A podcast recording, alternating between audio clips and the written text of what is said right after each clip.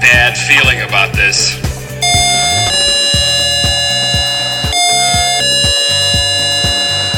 Episodio número 6 de ¿Y ahora qué pasa? Sí, sí, sí, muchas gracias. Todavía no se dieron cuenta.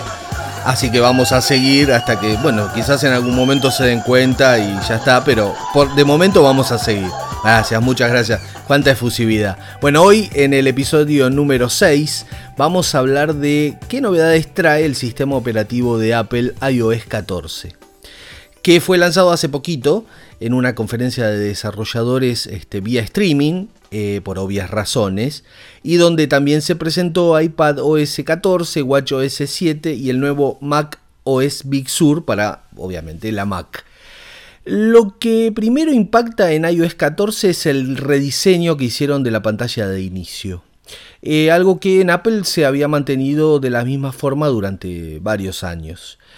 Eh, me parece que quien más se beneficia con este cambio es Siri y nosotros los usuarios que por fin podemos ver cosas que ya existían en otros sistemas como el Picture and Picture o los widgets. Esto sobre todo en Android, ¿verdad?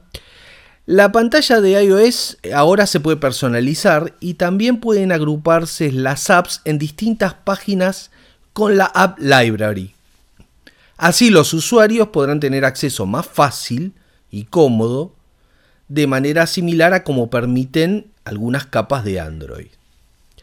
Las apps se organizan eh, en categorías y pueden ocultarse fácilmente si a uno le interesa ocultarlas, ¿verdad?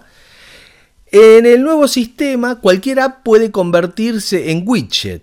De esta forma, las apps transformadas en widgets ocupan un espacio mayor al de un icono. En el iPad ese espacio que ya es mayor en el iPhone se transforma en aún más mayor de tamaño, mostrando así más información sin tener que abrir la aplicación. La información de los widgets será dinámica, ya que la idea es tener una pantalla que muestre información actual adaptada según el momento del día, como ocurre más o menos con el Apple Watch. Una de las mayores novedades relacionadas con la interfaz quizás sea el Picture in Picture. Cabe recordar que ya existía una aplicación que te dejaba hacerlo anteriormente en iOS, pero esta vez no será necesaria esa aplicación, ya que esta será de forma nativa. App Clips también es una función relacionada con la Apple Store que facilita encontrar las apps al usuario que pueda necesitar en determinado momento y determinado lugar utilizar una app lo ayudaría a encontrarla fácilmente para, por ejemplo, pagar en una cafetería, en un restaurante o en un parking. Esto funciona con NFC, de modo que al acercar el iPhone a una etiqueta, el usuario va a recibir una aplicación para poder utilizarla rápidamente y poder pagar en el, en el lugar y bajarla sobre todo eh, rápidamente también para poder pagar, ¿no? Muchas de estas mejoras eh, también llegaron al iPadOS como eh, el sistema de notificación de llamada, por ejemplo. Como ocurre con Siri, la notificación se compacta sin necesidad de ocupar toda la pantalla, que eso es muy bueno, ya que antes quedaba como media pantalla ocupada, ahora de esta manera no va a ser necesario y lo vamos a ver, vamos a ver la información bastante más compacta. Otra cosa muy esperada es el poder cambiar la imagen de los iconos por unas propias, cosa que antes de ninguna manera se podía hacer y hoy en día eh, sí se puede hacer. Afortunadamente tenemos esa misma capacidad que podrían tener los Androids mucho tiempo antes. También hay mejoras en la app Mensajes con nuevas animaciones y memojis para todos aquellos que utilicen. Hay lugares que se utilizan muchísimo más las aplicaciones, la aplicación de mensajería, por ejemplo Estados Unidos, em, Canadá eh, y parte de Europa. Eh, en Sudamérica no se utiliza tanto, recién ahora estamos logrando que se utilice más Telegram que WhatsApp. Y se utiliza mucho WhatsApp. De hecho, yo creo que en mi, parte utilizo WhatsApp porque tengo mucha gente que no utiliza otro sistema, pero mi sistema general de mensajería es Telegram. Eh, pero bueno, para esta gente que utiliza la mensajería, la app de mensajes, va a haber nuevas animaciones y memojis. Y también otra cosa que se ha renovado, otra aplicación que se renovó, es la app Mapas, que añade rutas de bicicletas y datos sobre recarga de coches eléctricos, por ejemplo. Claro que la mala noticia para quienes estamos en Sudamérica, yo en este caso en Buenos Aires, es que estas eh, mejoras van a llegar de momento solo a Canadá, Irlanda y el Reino Unido.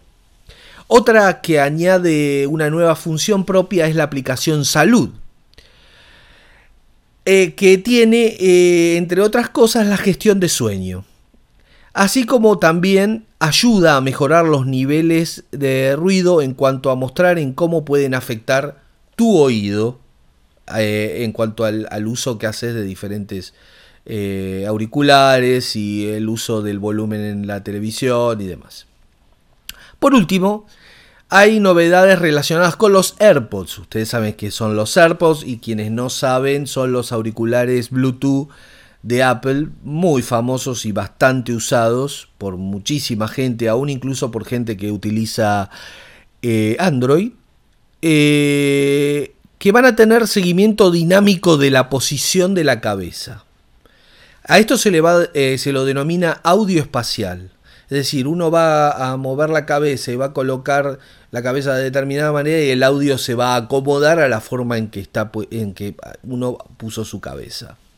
Esto por supuesto viene en los AirPods Pro y, la, y también va a tener una aplicación de filtros de audio direccional eh, que va a ajustar sutilmente las frecuencias que recibe cada oído, señores. Y esto podría ser lo que denominaríamos como lo más eh, importante o por lo menos lo que yo entiendo como más sobresaliente de lo que nos deja la presentación del iOS 14. Eh, y eh, esto será todo por hoy, amiguitos. Nos vemos en un próximo episodio. Vaya a saber con qué tema. Creo que va a venir minimalismo.